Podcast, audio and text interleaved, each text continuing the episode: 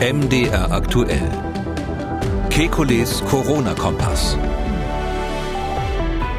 Donnerstag, 11. März 2021. Die Kanzlerin spricht von noch drei bis vier schweren Monaten. Hat sie recht? Dann werden durch die Lockerung die Intensivstationen mit Jüngeren volllaufen. Außerdem, der Lockdown habe nichts gebracht und die B117-Variante sei tödlicher als das ursprüngliche Virus. Stimmen diese Schlussfolgerungen aus Beobachtungsstudien? Und wenn es nach einer Impfung keine Impfreaktion gibt, wirkt der Peaks dann überhaupt? Wir wollen Orientierung geben. Mein Name ist Camillo Schumann. Ich bin Redakteur, Moderator bei MDR aktuell, das Nachrichtenradio. Jeden Dienstag, Donnerstag und Samstag haben wir einen Blick auf die aktuellen Entwicklungen rund ums Coronavirus und wir beantworten Ihre Fragen. Das tun wir mit dem Virologen und Epidemiologen Professor Alexander Kekulé. Ich grüße Herr Kekulé. Guten Tag, Herr Schumann. Wir müssen mit einer weniger erfreulichen Nachricht äh, beginnen. Dänemark hat die Impfung mit äh, dem Impfstoff von AstraZeneca gestoppt. Bei mehreren geimpften Personen seien Komplikationen durch Blutgerinnsel aufgetreten. Das hat die Gesundheitsbehörde mitgeteilt. Ähm, der Stopp soll jetzt erstmal 14 Tage andauern und danach wird dann entschieden, wie es weitergeht. Die Europäische Arzneimittelbehörde untersucht das, kann aber im Moment noch keinen Zusammenhang zwischen der Impfung und äh, den Blutgerinnseln Berinseln ähm, feststellen. Wie bewerten Sie diese Meldung? Ja, das ist ähm, zunächst mal schwer zu sagen. Das sind halt zwei Fälle gewesen, ganz konkret. Äh, und ähm, natürlich wird alles beobachtet, was im Zusammenhang mit Impfungen passiert. Ähm, und man muss grundsätzlich sagen, bloß weil eine Blutgerinnungsstörung kurz nach einer Impfung auftritt, hat es nicht notwendigerweise einen ursächlichen Zusammenhang. Andererseits waren die beiden Patientinnen, um die es dagegen offensichtlich jünger und, und es gab keine anderen Faktoren, die das verursachen, verursacht haben, also zumindest keine offensichtlichen Faktoren. Ähm, jetzt muss man mal sehen, was dabei rauskommt. Die Frage ist halt immer, was macht man in solchen Fällen? Wenn man eine ähm, Phase 3 Studie hat, das war ja bei AstraZeneca auch mal äh, so, dass die unterbrochen wurde, dann wird man die normalerweise bei solchen Ereignissen unterbrechen, bis man geprüft hat, ähm, woran das gelegen hat. Ähm, bei AstraZeneca gab es mal so neurologische ähm, Komplikationen bei einem Patienten, hat sich aber dann herausgestellt, dass das absolut nichts mit der Impfung zu tun hatte. Dann wurde, wurde die Studie fortgesetzt. Jetzt ist es so ein bisschen ein Politikum, ob man in einer Situation, wir haben ja jetzt eine Post-Marketing-Studie, Studie quasi mhm. oder so eine Situation, wo der Impfstoff draußen ist, wie, wie ernst man das nimmt. Und, und da hat eben AstraZeneca einfach äh, dadurch, dass die ursprünglichen Zulassungsdaten unklar waren, dadurch, dass ähm, einige Länder ja nach wie vor, wie Kanada zum Beispiel, bei älteren Menschen das nicht empfiehlt. In USA haben sie ja noch gar keinen Zulassungsantrag gestellt, weil die FDA, die US-Behörde, äh, signalisiert hat, dass weitere Studien notwendig sind, dass sie das so nicht akzeptieren würden. Äh, wir wissen, dass diese weitere Phase 3 Studie eigentlich die ganz große Studie, die jetzt von den USA hauptsächlich gefordert wurde, die läuft ja gerade noch. Die wird so wahrscheinlich in vier bis acht Wochen dann fertig sein und die äh, wird in den USA gemacht. Und dort ist es so, dass man nicht genau wusste, welche Dosis man nehmen soll, weil ja es ja heißt, wenn die erste Dosis reduziert wird, ähm, dann ist der Impfstoff ähm, erstaunlicherweise besser wirksam. All diese Dinge sind so als Fragezeichen rund um diesen AstraZeneca-Impfstoff herum vorhanden. Äh, die FDA hat speziell die Frage gestellt, wie ist es mit der Methode, wie AstraZeneca produziert? Die haben ja die sogenannte distributierte, verteilte Produktion. Das heißt, die haben ganz viele Hersteller auf der Welt, unter anderem das Serum-Institut in Indien, die äh, Substanzen liefern und das, so dass dann die FDA sagt, also da ist nicht so klar zuzuordnen, welche Charge das jetzt war. Und dieses Thema Charge ist ja auch in Österreich die Frage, war das vielleicht nur ein Fehler in der Charge oder hat es gar nichts mit dem Impfstoff zu tun? Naja, und in dieser Gesamtgemengelage äh, entscheidet halt die eine Kommission so und die andere Kommission so, nicht? Die Norweger, äh, Entschuldigung, die Dänen, ähm, die haben ja auch genug BioNTech-Impfstoff, die, die sagen, nee, wir lassen das mit AstraZeneca erstmal. Und Länder wie Frankreich und Deutschland, also die von Brüssel abhängig sind, ähm, die, für die wäre die Entscheidung natürlich viel schwerwiegender, hier zu stoppen, auch aus psychologischen Gründen. Ähm, drum finde ich es eigentlich richtig, erstmal abzuwarten und wegen zwei solcher Komplikationen nicht sofort die Pferde scheu zu machen. Ich wollte gerade sagen, weil Komplikationen gehören ja leider Gottes mit dazu. Das Paul-Ehrlich-Institut in Deutschland untersucht ja genau das, hat einen Blick äh, auf die äh, Komplikationen bei Impfstoffen und untersucht dann ähm, die Sicherheit. Da gibt ja regelmäßig einen Sicherheitsbericht, den kann man sich auch runterladen. Der letzte ist vom 4. März, denn den nächsten wird es am 18. März geben. Da werden ja auch Todesfälle dokumentiert. Insgesamt bisher 330. Und da kommt auch ja keiner auf die Idee, den BioNTech-Impfstoff zum Beispiel zu stoppen. Ja, das ist genau der Punkt. Ah, wir unterscheiden aber da so ein bisschen. Also ein reiner Todesfall ähm, ist ja gerade, wenn man viele alte Menschen impft im Zusammenhang mit der Impfung, also im zeitlichen Zusammenhang, äh, praktisch eine Nullaussage. Ja, Menschen sterben nun mal von Zeit zu Zeit und, und, und wenn die zufällig vorher geimpft wurden, hat es zunächst mal nichts zu bedeuten. Wir haben aber auch Nebenwirkungen, die, die heißen dann meistens bei den Studien besondere ne Nebenwirkungen oder Special Interest Nebenwirkungen von besonderem Interesse. Zu denen gehören eben typischerweise neurologische Komplikationen und eben auch Gerinnungsstörungen. Das ist sozusagen schon auf der Liste der Nebenwirkungen, die man sich dann ganz genau ansieht, ähm, weil die eben jetzt nicht ähm, normalerweise so rein zufällig wie aus heiterem Himmel quasi kommen, vor allem wenn es jüngere Patienten sind. Oder andersrum gesagt, man muss sich das genau anschauen, aber man muss ja auch sehen, mit dem AstraZeneca-Impfstoff sind ja weltweit viele, viele äh, Millionen Menschen geimpft worden und überall sind das Notfallzulassungen, also um es nochmal zu sagen, auch bei uns in Europa ist es eine Notfallzulassung und keine reguläre Zulassung. Das hat zur Folge, dass ähm, man eben dokumentieren muss, äh, welche Nebenwirkungen auftreten und zwar akribisch. Und ich finde, in diesem Gesamt Konzert, ja, wenn man das, die gesamten Zahlen sich anschaut, sind jetzt diese zwei Fälle, ähm, selbst wenn die assoziiert wären, ja, mhm. müsste man sagen, na gut, dann hat man Millionen, wo nichts passiert ist und zweimal gab es diese Komplikation. Äh, das würde, selbst das würde alleine noch nicht dagegen sprechen, diesen Impfstoff zu verwenden. Mhm. Und äh, nochmal ähm, sozusagen als Gegenbeispiel aus dem Sicherheitsbericht des Paul-Ehrlich-Instituts, äh, bisher wurden im, in Verbindung mit dem BioNTech-Impfstoff äh, 26 20 Fälle von Schlaganfällen, äh, Schlaganfällen bzw. Symptomen, für, die für einen Schlaganfall hindeuten, äh, gemeldet äh, am Impftag selber oder bis zu 14 Tage danach. Also wird sozusagen möglicherweise auch assoziiert. Also es gibt sozusagen ja sehr, sehr viele auch mögliche Nebenwirkungen, wo man sich 100 Prozent und eindeutig dann den Rückschluss auf die Impfung ähm, führen kann. Ich würde sogar umgekehrt sagen, ähm, da gibt's äh, keinen Hinweis erstmal darauf, dass da ein kausaler Zusammenhang ist. Also so, äh, das, das ist bei so einem Schlaganfall auch so. Das ist eine typische Erkrankung des höheren Lebensalters. Und das, ähm, wir haben ja in Deutschland auch die Devise ausgegeben, dass ältere Menschen und solche mit Vorerkrankungen geimpft werden sollen. Das heißt also auch solche mit hohem Blutdruck unter Umständen. Und ähm, all das führt natürlich dazu, dass dann häufig ja auch mal ein Schlaganfall auftritt. Genau, die Patienten dort waren im Alter zwischen 28 und 99 Jahren und da weiß man dann auch nicht genau, wie viele waren es dann eigentlich. Ne? Ja, ja, aber ich hoffe, dass das, das ist immer so ein bisschen die Politik. Also ich, ich bin, bin da nicht so glücklich, dass man diese Dinge nicht transparent macht. Ich finde, man müsste das wirklich dann auch wirklich offenlegen, wie alt die Leute genau waren.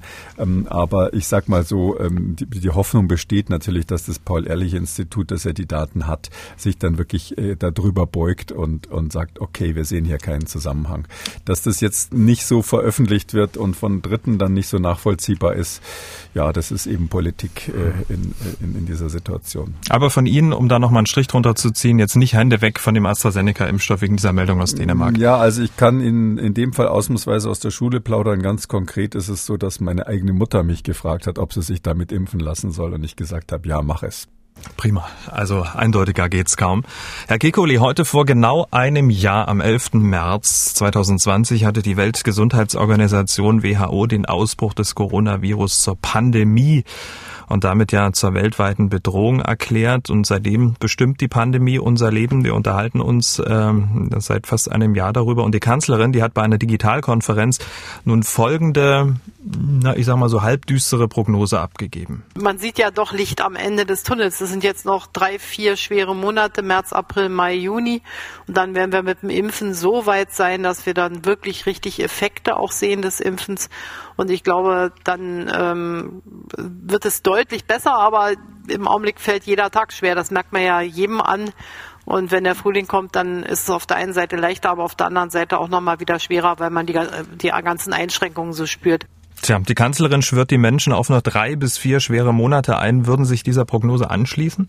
Ach, ich kann da gar keine Prognosen machen. Die Monate sind ja jetzt so schwer, weil die Politik Fehler gemacht hat. Das muss man ja klipp und klar sagen.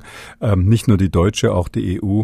Und ähm, daher ist es auch ein bisschen die Prognose, äh, die Frage, wie viel weitere Fehler werden noch gemacht. Und wenn die Bundeskanzlerin der Meinung ist, dass sie bei den nächsten Sitzungen mit ihren Ministerpräsidenten tolle Ergebnisse liefert, dann ähm, läuft's besser, dann ist Licht am Ende des Tunnels und sonst ja, wie düster ist es eigentlich hier, wenn das Licht nur am Ende des Tunnels ist, nicht?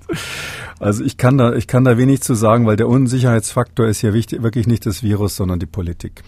Drei bis vier Monate hat die Kanzlerin gesagt. Das ist ja auch äh, die Zeit, in der die Impfung dann hochgefahren werden sollen. Ähm, März nochmal eine Durststrecke. Im April, so sagt äh, die Politik, äh, soll es dann deutlich mehr Impfstoffe geben, dass dann auch die in der, in der Fläche geimpft werden kann. Dann bei den Hausärzten. Dann heute soll ja Johnson Johnson eine EMA-Zulassung bekommen.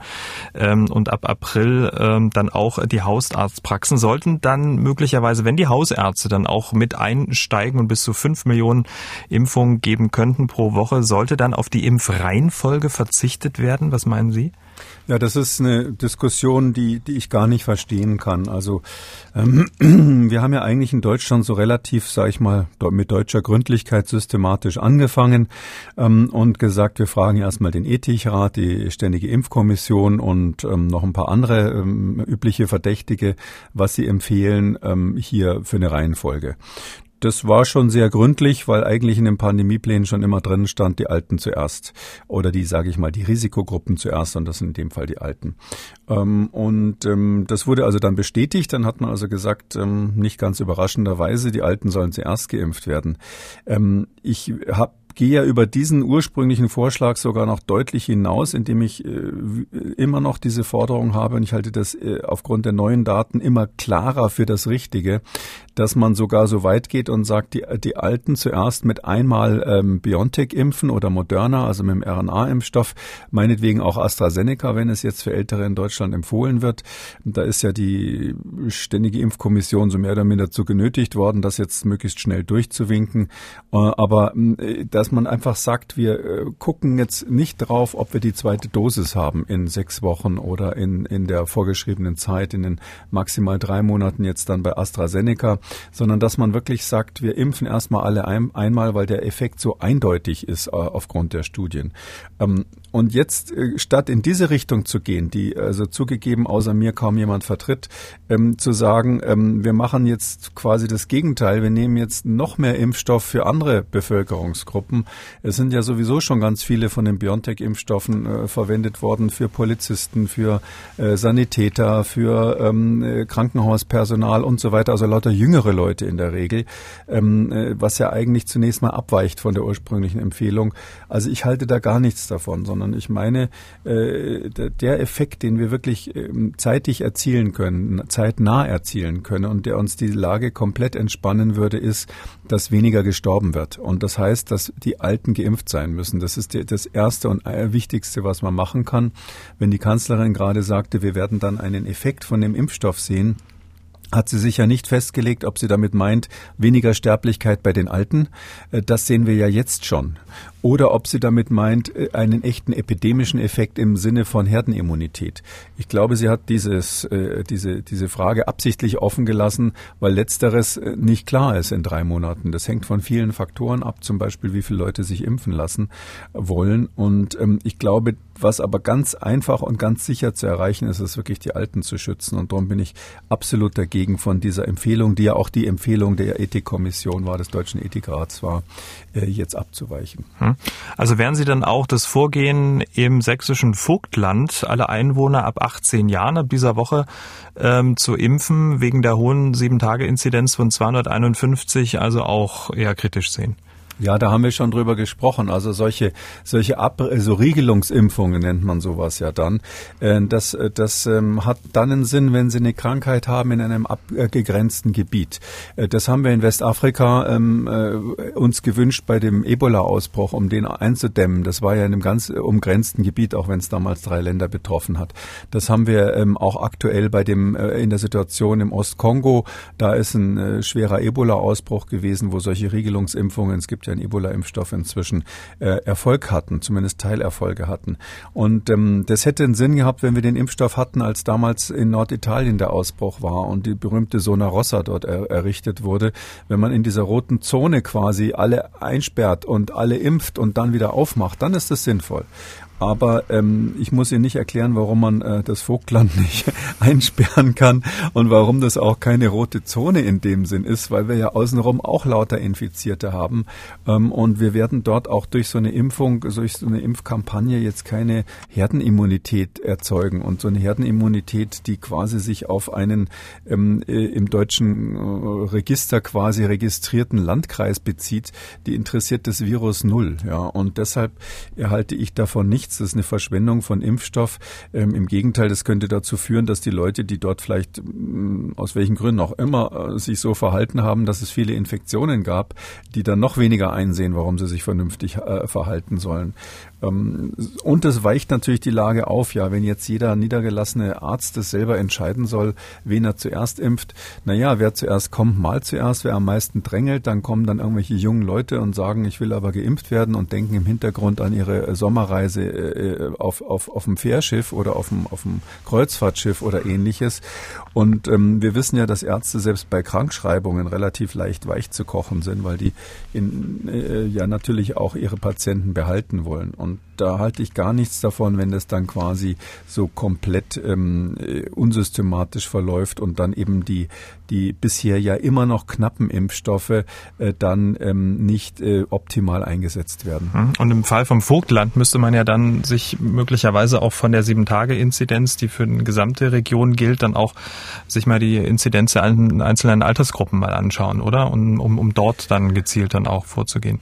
Ja, ich würde gar nicht, das könnte man machen, ja, aber ich würde gar nicht so weit gehen, sondern wirklich völlig, es müssen ja auch politisch einfache, pragmatische Lösungen her. Und in der jetzigen Situation ist es einfach extrem verfahren, ja. Unsere Großwetterlage ist ja die, wir haben auf der einen Seite drei Gegner, die wir nicht in den Griff bekommen. Die drei Gegner heißen Infektionen am Arbeitsplatz. Das ist wahrscheinlich das Hauptproblem, was wir im Moment noch haben. Äh, der zweite große Gegner, den wir haben, ist, ähm, äh, dass ähm, wir Menschen haben, die sich nicht an die Regelungen halten. Also das ist die, das nimmt ja massiv zu, also die abnehmende Zustimmung zu den Maßnahmen. Und das Dritte ist, dass wir durch die Öffnungen der Schulen jetzt natürlich dort einfach quasi die, das Tor offen haben, die Schleuse offen haben und nicht genau wissen, was da reinkommt.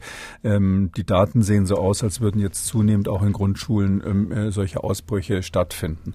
Das, das sind unsere Probleme auf der einen Seite und auf der anderen Seite, also das würde der Wissenschaftler so benennen, und auf der anderen Seite haben wir eine politische Stimmung im, im Land, das kann man ja nicht verneinen, speziell bei dem Ministerpräsidenten, ähm, die einfach Richtung Öffnung drängt.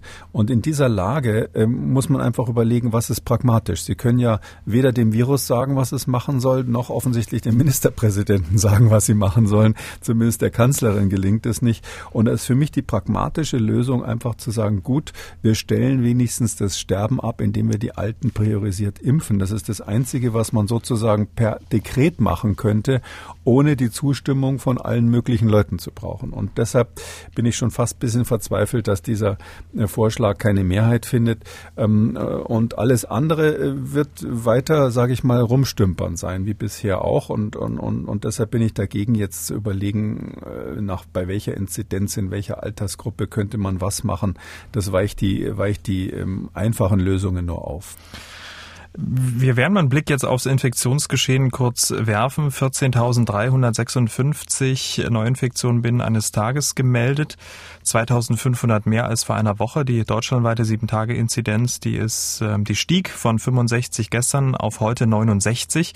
Ja, und während die deutschlandweite 7-Tage-Inzidenz steigt, nimmt sie in der Bevölkerungsgruppe mit dem höchsten Risiko weiter ab von Woche zu Woche. Bei den 60 bis 79-Jährigen liegt sie bei 42 mittlerweile und bei den über 80-Jährigen bei 48. Also diese Inzidenz, die koppelt sich mittlerweile sehr, sehr deutlich vom restlichen Infektionsgeschehen ab. Das ist doch eigentlich ein wunderbarer Gegenläufiger Trend, oder?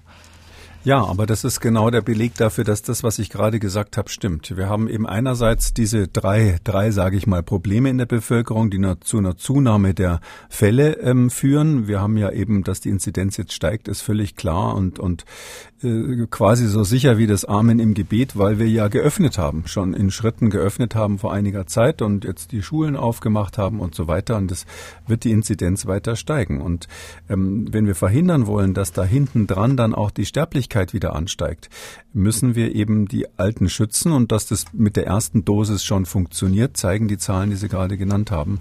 Ähm, und deshalb ist das für mich der goldene Weg, die Via Regia, der Königsweg, um jetzt ähm, in den Sommer hineinzukommen. Einige Kollegen und Kolleginnen von Ihnen, die warnen jetzt aber, dass durch die jetzt beschlossenen Lockerungen ähm, die Krankenhäuser wieder volllaufen könnten, und zwar mit Menschen zwischen 50 und 80.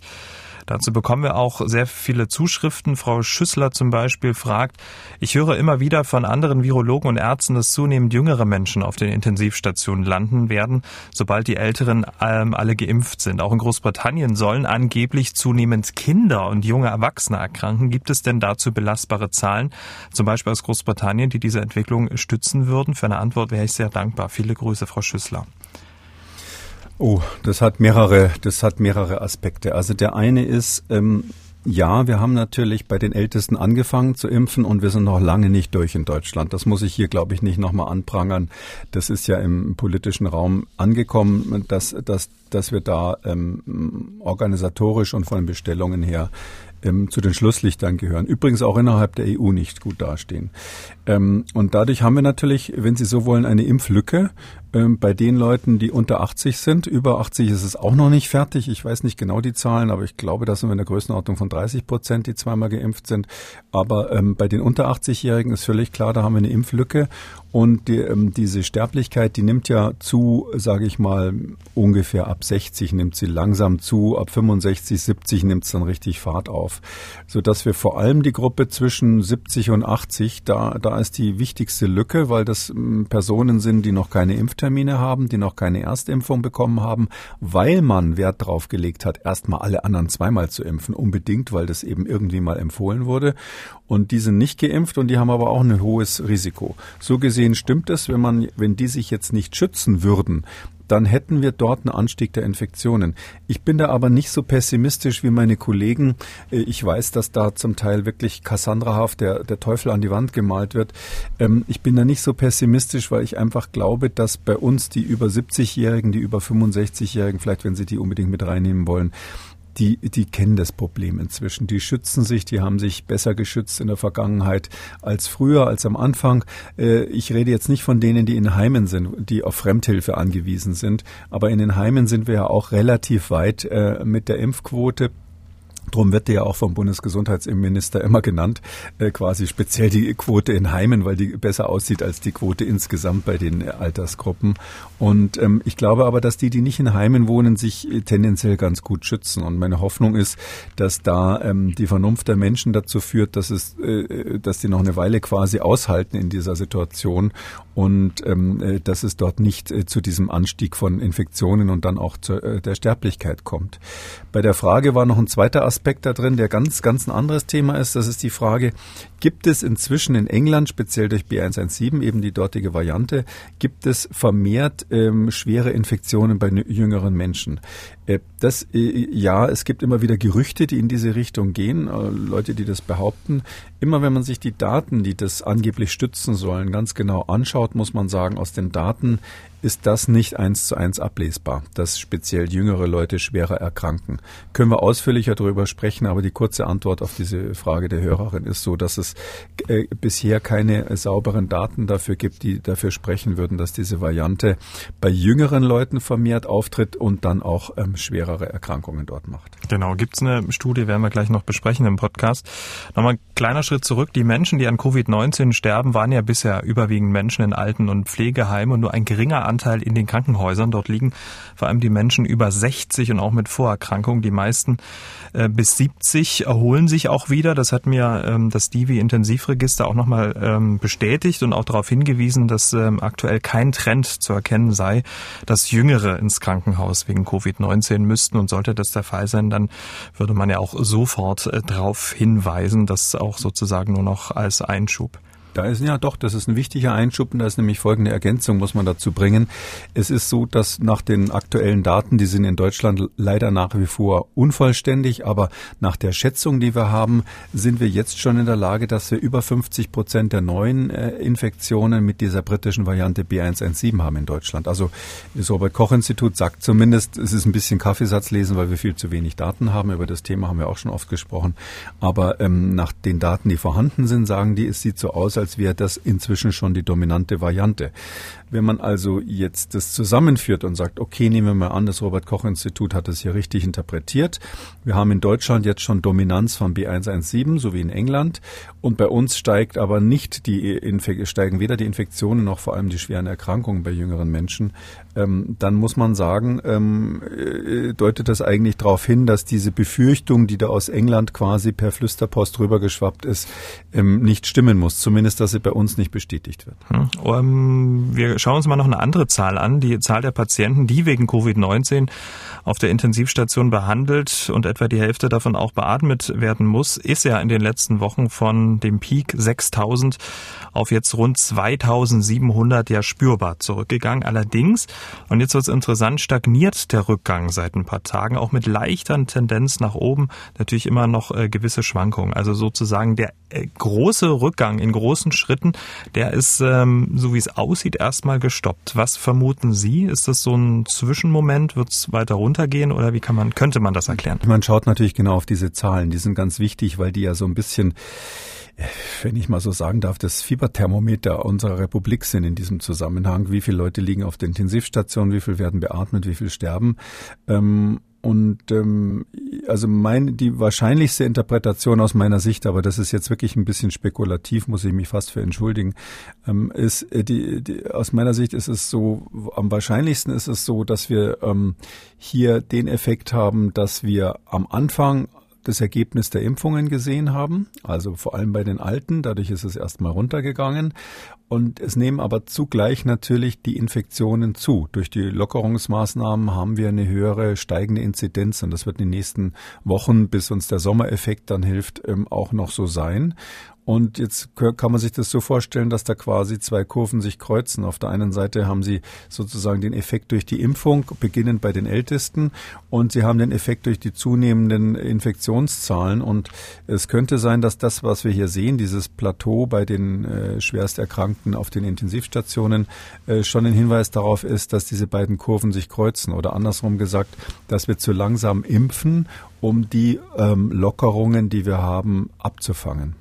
Das wird sich in den nächsten zwei, drei Wochen dann ähm, verstetigen. Das dann, werden wir dann sehen, sehen ja. Und mhm. dann wird es so sein, wenn jetzt das tatsächlich so ist, dass die Fallzahlen dann was ja eigentlich alle, äh, worauf alle Daten hindeuten, ähm, dann wieder ansteigen, äh, dann wird es so sein, hören Sie meine Worte, die Politik wird nicht sagen, das waren unsere Lockerungen, sondern sie werden sagen, das war die Variante. Weil dieses Argument hat schon in England gezogen, Boris Johnson hat das gemacht, hat in Irland gezogen, oder hat in Portugal gezogen, überall äh, in Südafrika, überall war es immer die Variante und nicht die Lockerungen, die, die zu den Steigerungen geführt haben. Die Argumentation ist mir eigentlich egal, der Biergarten bleibt zu, das ist das Problem. ja, aber für die Politik ist das ein wichtiger ja, Unterschied, total. weil in demokratischen Systemen, das ist ja insgesamt so, dass wir jetzt eigentlich schon politisch gesehen in einer Phase sind, wo es gar nicht mehr so auf die, ich habe so den Eindruck, die, die wissenschaftlichen Ratschläge, die am Anfang so ganz wichtig waren, ja, wo jeder gesagt hat, der und der Virologe hat das und das gesagt, warum mache ich das? Inzwischen wird eigentlich das, hat eigentlich die, die Politik das Heft wieder in der Hand, ähm, was aber auch zur Folge hat, dass ein Teil der Energie dafür verwendet wird, jetzt schon mal dafür zu sorgen, dass die Geschichte so geschrieben wird, dass bestimmte Leute nicht schuld waren äh, an dem ganzen Problem. Ja, damit sind wir beim nächsten Thema, das Thema Beobachtungsstudien. Es gibt aktuell zwei, die in den sozialen Netzwerken ja viel geteilt werden. Ähm, kann ich auch gut verstehen, denn die Überschriften, die klingen auch sehr, sehr dramatisch und sehr, sehr drastisch. Zum einen eine Studie aus Großbritannien. Coronavirus-Variante B117 tödlicher als das ursprüngliche Virus und Lockdowns haben die Corona-Todesfälle weltweit nicht gesenkt. Also zwei sehr, sehr starke Überschriften. Herr Kikole, erstmal so grundsätzlich, was sind denn so Vor- und was sind die Nachteile solcher Studien? Habe ich die Nachteile eigentlich schon gerade genannt? die Überschrift? Äh, ja, die Überschriften sind die Nachteile. Das ist gar nicht schlecht, der Satz. Also es ist halt so, ja, wir haben äh, grundsätzlich die Möglichkeit, ähm, wissenschaftliche Daten durch Experimente zu erheben. Experiment ist immer so definiert, dass der Experimentator die Lage halbwegs kontrolliert. Er plant das Ganze. Solche Experimente werden vorgeschrieben, weil die die sichere, sicherste Aussagekraft eigentlich haben, insbesondere für Zulassungsstudien. Man nennt das dann nicht Experiment, weil das irgendwie sonst so klingt, als würde man Menschenexperimente machen. Aber das ist dann die sogenannte kontrollierte klinische Studie. Da überlege ich mir vorher, wie mache ich das genau? Wie kontrolliere ich mögliche Störungen? Wie sorge ich dafür, dass das Ergebnis wirklich interpretierbar ist? Suche die Personen, die ich dann teilnehmen lasse Klasse nach einem bestimmten Schema aus, rechne vorher aus, wie viele Teilnehmer brauche ich in welchem Zeitraum, um ein statistisch brauchbares Ergebnis rauszuholen. Ähm, das sowas lieben Wissenschaftler, das Experiment. Aber leider ist es ja oft so, dass man eben Dinge nicht experimentell erforschen kann und da braucht man eben stattdessen die Beobachtungsstudie. Ähm, das ist dann eine Studie, die quasi empirisch ist, wo man dann sagt, okay, ich habe bestimmte Daten, die sind einfach vorhanden, zum Beispiel aus Bevölkerungsregistern, aus Krankheitsregistern, Aufnahmen im Krankenhaus und diese Daten führe ich dann zusammen und versuche da Korrelationen herzustellen. Da ist es eine ganz wichtige, was man wissen muss. Eine Beobachtungsstudie kann definitionsgemäß, das haben sich quasi Philosophen mal überlegt, niemals eine kausale Aussage machen. Also das eine ist assoziiert mit dem anderen, sagen wir. Das heißt, es, es, es hängt irgendwie statistisch zusammen, aber es ist nicht klar, ob es kausal ist. Und ähm, das ist die größte Schwäche. Und mhm. die, äh, dass man keine kausalen Zusammenhänge machen kann und dass man bei den Beobachtungsstudien halt immer irgendwelche Faktoren haben kann, die man nicht kontrolliert hat. Wir nennen die Confounder. Und diese Confounder, die können einem die ganze Studie verhauen, vor allem wenn man kleine Effekte sieht, beobachtet. Und ähm, der Vorteil der Beobachtungsstudie ist, dass man typischerweise sehr große Zahlen hat. Ja, weil äh, wenn Sie eine Zulassungsstudie machen, haben wir schon ein paar Mal drüber gesprochen, dann ist 40.000 Teilnehmer, 20 kriegen den Impfstoff, 20.000 nicht. Ähm, dann äh, das ist schon sportlich, ja, von der ganzen vom ganzen Aufwand her und so weiter. Und ähm, aber wenn Sie eine Beobachtungsstudie machen, jetzt zum Beispiel von Impfstoff Impfstoffen, die schon verimpft werden, da können sie locker auf zwei Millionen gehen oder so, weil, weil es werden halt einfach wahnsinnig viele Leute geimpft und, und dann werten sie das irgendwie statistisch aus, sodass der, die Stärke von Beobachtungsstudien eigentlich die große Zahl ist. Ähm, das ist aber auch dann immer so ein bisschen, vielleicht letztes Wort zu den allgemeinen Dingen, die Versuchung für die Leute, die so etwas machen, ähm, weil man so große Zahlen hat, kriegt man dann rein von der Mathematik her schnell ein sogenanntes Signifikanzniveau. Also statistisch gesehen mhm. führen große Zahlen dafür, dass das Ergebnis dann mathematisch, statistisch gesehen signifikant ist. Und das verwechseln dann manche Leute mit bewiesen. Und signifikant heißt aber nicht, dass es bewiesen ist, sondern das heißt nur, dass die Mathematik funktioniert hat. Und wir kommen jetzt mal zu so einer großen Zahl und ähm, einer ja, aktuellen Studie aus Großbritannien. Der Überschrift, welches Risiko geht eigentlich von den Virusmutationen äh, aus? Die Daten von rund 110.000 Patienten wurden ausgewertet. Die Teilnehmenden waren mindestens 30 Jahre alt. Der überwiegende Teil war jünger als 60. Es handelt sich also um eine Gruppe mit vergleichsweise niedrigem Risiko im Falle einer Corona-Infektion. Insgesamt wurden dann 55.000 55 äh, Paare daraus gebildet mit jeweils einer Person, die sich mit dem herkömmlichen ähm, Virus infiziert hat und die andere mit der B117-Variante. Und jetzt steht es überall geschrieben auf den großen Online-Portalen äh, von jenen, die mit einer herkömmlichen SARS-CoV-2-Variante starben. In einem Zeitraum von vier Wochen nach der Diagnose waren das 2,4 von 1000 und bei denen, die mit der B117 infiziert waren, waren es 4,1 von 1000 und dann steht dann als Fazit, das Risiko an den Folgen der Infektion zu sterben ist äh, also um 64 Prozent gestiegen. So steht es auf den Online-Portalen. Wie lesen Sie diese Studie? Diese Studie, das ist ganz interessant. Man kann an der Stelle mal, mal ein bisschen auseinander dröseln, was eben solche Beobachtungsstudien, was die, was die, was die aussagen. Ähm, vielleicht vorneweg, die, die, die Leute da aus Exeter und Bristol, wir haben diese Studie schon mal besprochen übrigens, als wir, äh, als wir schon mal ähm, über dieses NerveTech Paper vor einiger Zeit, ich glaube, es war so vor zwei Wochen gesprochen haben, da kam die auch schon drin vor.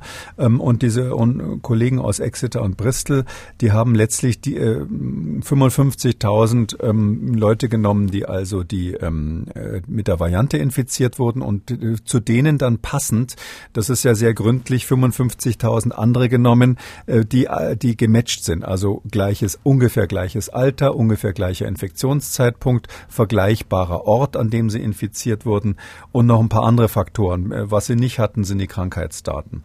Und haben dann einfach ins Sterbensregister reingeschaut und geguckt, wie ist die Wahrscheinlichkeit eben dann innerhalb von vier Wochen nach der positiven Diagnose zu sterben. Also das ist sozusagen einfach erstmal nur so eine reine Korrelation. Und da sagen sie dann, ähm, wir haben die Korrelation von 1,64 gefunden, also 64 Prozent höhere Wahrscheinlichkeit zu sterben und schreiben aber dann, und das ist ganz wichtig, das Ergebnis, das sind nämlich sehr intelligente ähm, Statistiker gewesen, die Wahrscheinlichkeit eines erhöhten Sterbensrisikos ist hoch. Ein Risiko ist ja auch nur eine Wahrscheinlichkeit. Also die Wahrscheinlichkeit einer erhöhten Sterbenswahrscheinlichkeit ist hoch.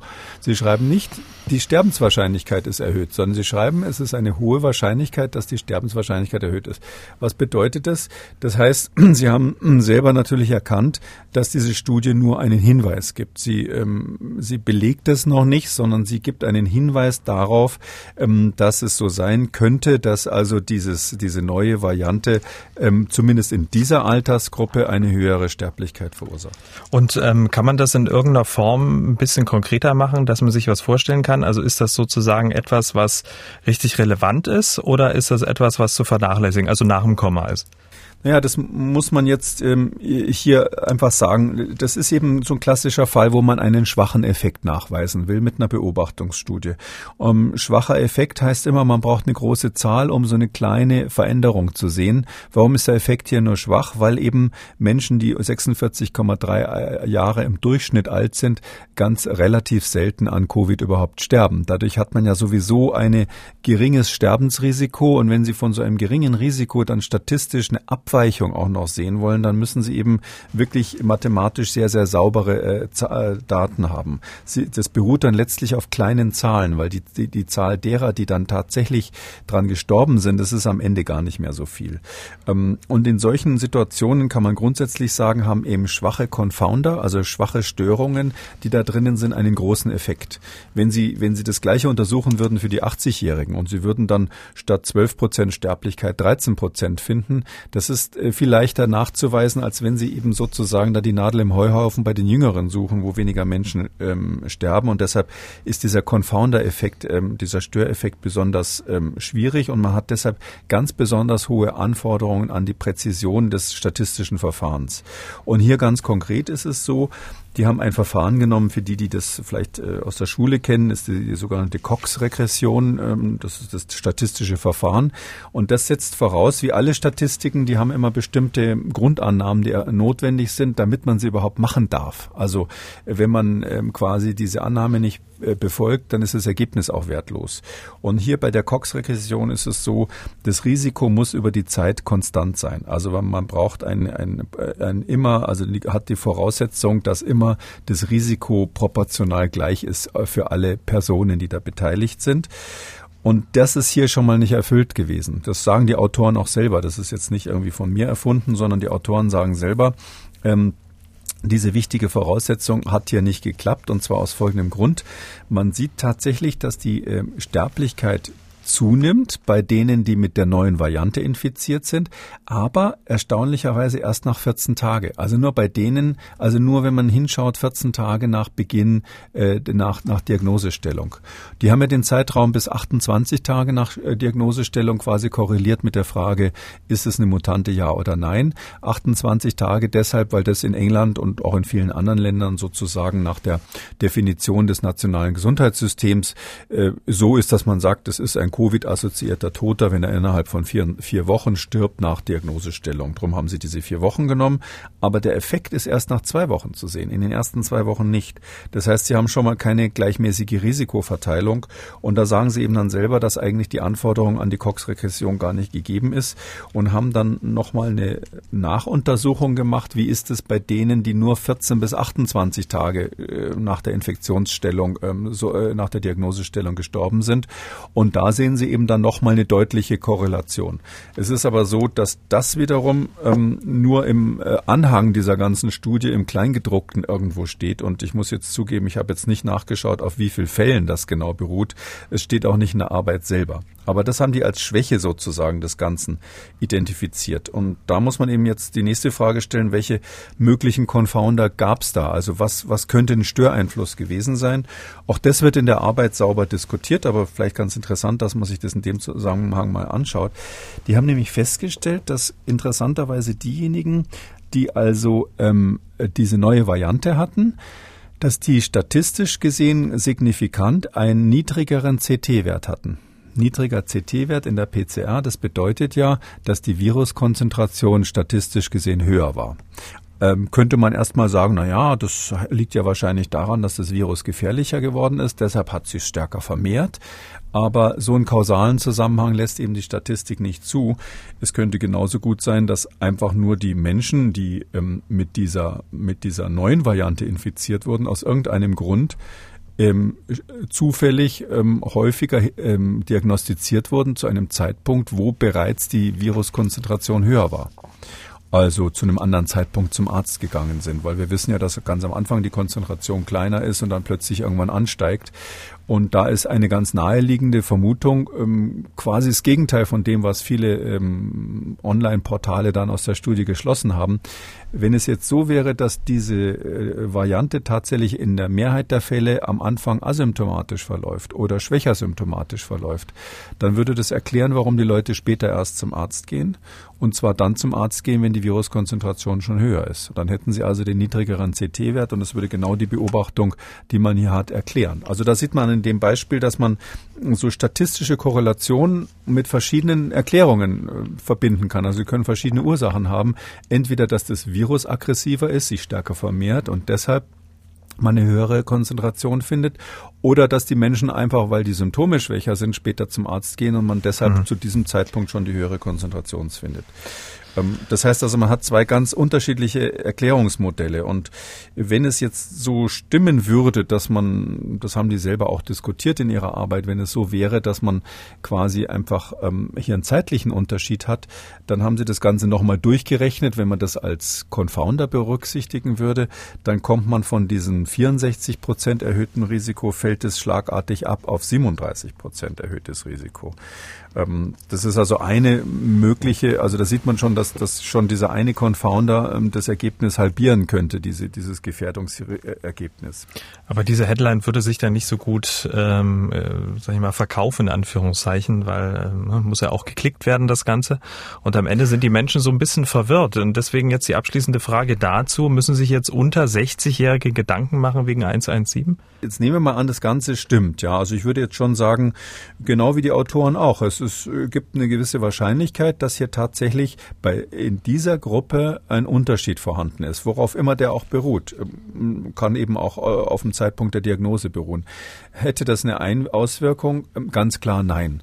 Und zwar ähm, ist es ja so, die meisten Menschen, die an Covid sterben, sind einfach alt.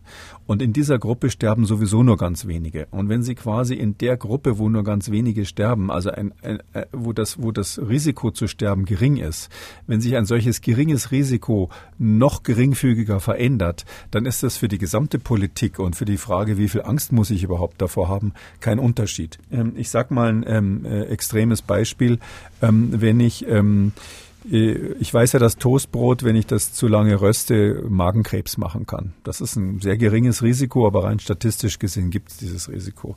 Und wenn jetzt alle Deutschen ähm, ihren Toast Statistik um eine, statistisch um eine Stufe länger rösten würden, dann würden sie natürlich rein mathematisch, theoretisch beweisen können, dass damit die Quote an Magengeschwüren oder Magenkrebs steigen müsste. Aber praktisch gesehen ist es natürlich nicht von Relevanz, ob ich meinen Toaster auf drei oder auf vier stelle, wenn ich meinen Toast mache, weil das äh, etwas ist, was ich wahrscheinlich selbst mit den besten Methoden dann am Schluss nicht aus den äh, epidemiologischen Daten rausmelken kann. Und äh, in so einem Bereich befinden wir uns im Moment. Deshalb äh, wäre es total falsch, jetzt Panik zu machen und zu sagen, die Variante tötet auch Jüngere. Kommen wir zur zweiten Beobachtungsstudie, eine, die in den sozialen Netzwerken sehr stark geteilt wird, unter anderem von Stefan Homburg. Und der Homburg ist nicht irgendwer, Professor und Direktor am Institut für öffentliche Finanzen der Leibniz-Uni Hannover. Und er hat vor ein paar Tagen den Link zu einer Beobachtungsstudie getwittert, die bei Nature erschienen ist und hat diese Studie mit den Worten kommentiert, Lockdowns haben die Corona-Todesfälle weltweit nicht gesenkt.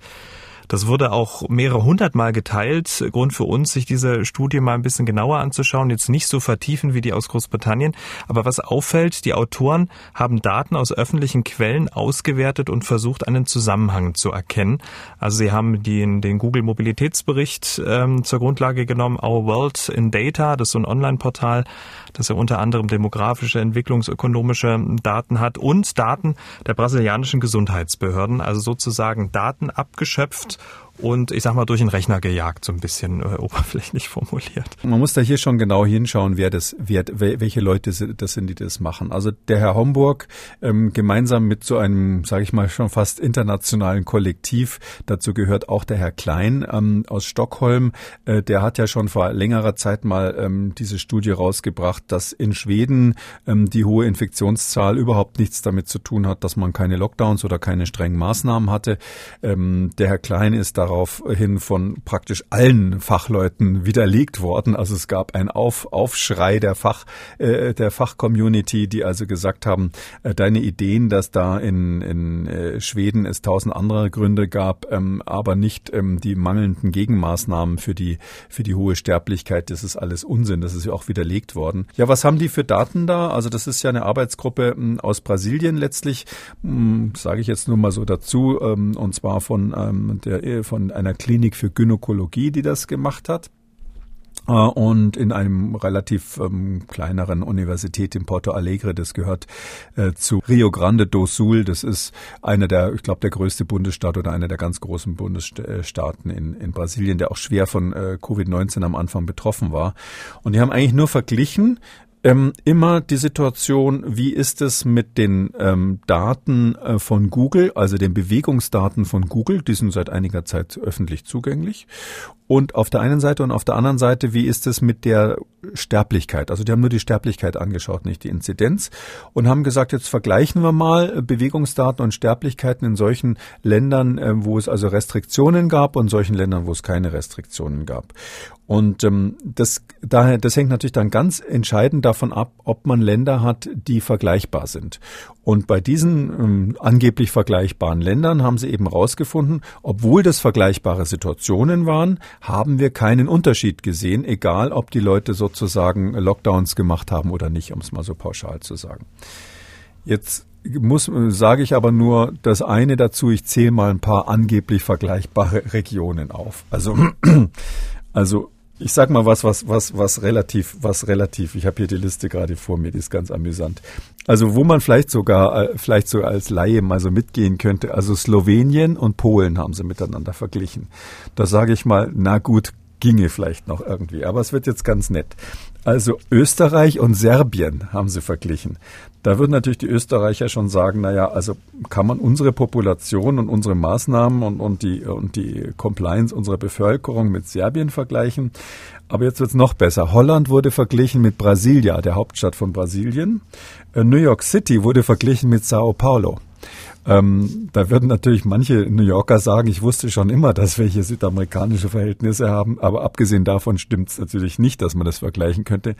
Und mein Liebling ist dann, oder mein zweiter Liebling auf der Hitliste ist Russland und USA. Ich meine, klar, Trump und Putin, da kann man, kann man schon was draus machen. Aber Sie können doch nicht sagen, die Bevölkerungen, die Bevölkerungen sind statistisch so vergleichbar, dass wenn wir da keinen Unterschied sehen in unserer sehr, sehr groben Daumenpeilung, dann bedeutet es, die Lockdowns haben keinen Effekt gehabt. Und jetzt kommt mein Höhepunkt. Deutschland ist genauso wie Katar, wie das äh, Emirat Katar. Also wenn diese Annahmen stimmen, dass die genannten Länder, und das ist nur, sind nur ein paar aus der langen Liste, dass die wirklich statistisch eins zu eins vergleichbar wären, dann wäre das ein interessantes Ergebnis, dass man äh, je nachdem, ob Lockdown da ist oder nicht, keinen Unterschied sieht. Aber da die Grundannahme meines Erachtens schon kompletter Mist ist, können Sie diese Studie in der Pfeife verrauchen. Und ähm, das ist eben das Problem, dass dann die Leute, denen sowas gefällt, die ziehen es dann raus, die twittern das dann, die zitieren das dann und der Laie denkt sich, oh, eine Studie, das muss ja wohl stimmen. Was sind denn aus Ihrer Sicht die wichtigsten Unterschiede oder die wichtigsten Gründe, warum man diese Vergleiche nicht ziehen kann? Naja, also ähm, es geht hier jetzt um die Frage, ähm, wenn ich eine Lockdown-Maßnahme habe, ähm, ist die gleichermaßen angeordnet worden? Ist es war die von der äh, Intensität gleich? Also war es so, dass man zum Beispiel, wenn man sagt, ähm, ähm, Gastronomie wird verboten, ähm, hat man dann sie vielleicht trotzdem erlaubt mit Maske? Oder hat man gesagt, sie ist im freien oder im geschlossenen Raum erlaubt? Oder wenn ich sage, ähm, äh, es dürfen die Leute nur zu Hause bleiben, ähm, aus irgendwelchen Gründen, es gibt Stay-at-Home-Orders, wie das dann heißt, also solche, wie sagt man bei uns, Kontaktsperren, ähm, halten sich die Leute daran? Ja, oder nein. Und, und, und all diese Dinge sind natürlich lokal extrem unterschiedlich, also regional extrem unterschiedlich. Und nur wenn das vergleichbar wäre, dann würde diese Studie sozusagen ein erlaubtes Ergebnis haben. Aber diese Grundannahme, dass diese Daten vergleichbar sind. Die haben einfach nur geguckt. Die haben im Grunde genommen haben sie haben sie da ähm, ähm, äh, gesagt, es, es gibt drei drei wichtige oder es gibt vier wichtige Faktoren, die die bei uns eine Rolle spielen und zwar die Bevölkerungsdichte. Welche Prozent, welcher Prozentteil äh, der Bevölkerung sind Stadtbevölkerung? Wie ist der Human Development Index, also der Entwicklungsindex des Landes? Und wie groß ist die Fläche? Und um, wenn, wenn drei von diesen vier Parametern übereingestimmt haben, dann haben die gesagt, okay, die Länder kann man vergleichen. Und so geht's halt einfach nicht, weil die äh, Frage, ob irgendwelche Stay-at-Home-Orders oder irgendwelche Lockdown-Maßnahmen im weitesten Sinn wirksam sind oder nicht, hat eben noch viel, viel mehr Komponenten als das, was man mit diesen vier Faktoren abbilden kann. Und wie gerade gesagt, wenn man diese vier Faktoren nimmt, dann ist plötzlich also Deutschland auf der Ebene von Katar und die USA sind vergleichbar mit Russland. Um, unterm Strich, was würden Sie Menschen empfehlen, die solche Studien oder anders, die sozusagen die Bewertung äh, nicht selber vornehmen können, dann bei Twitter oder bei Facebook oder wo auch immer sowas sehen, mit einer knalligen Headline grundsätzlich skeptisch sein?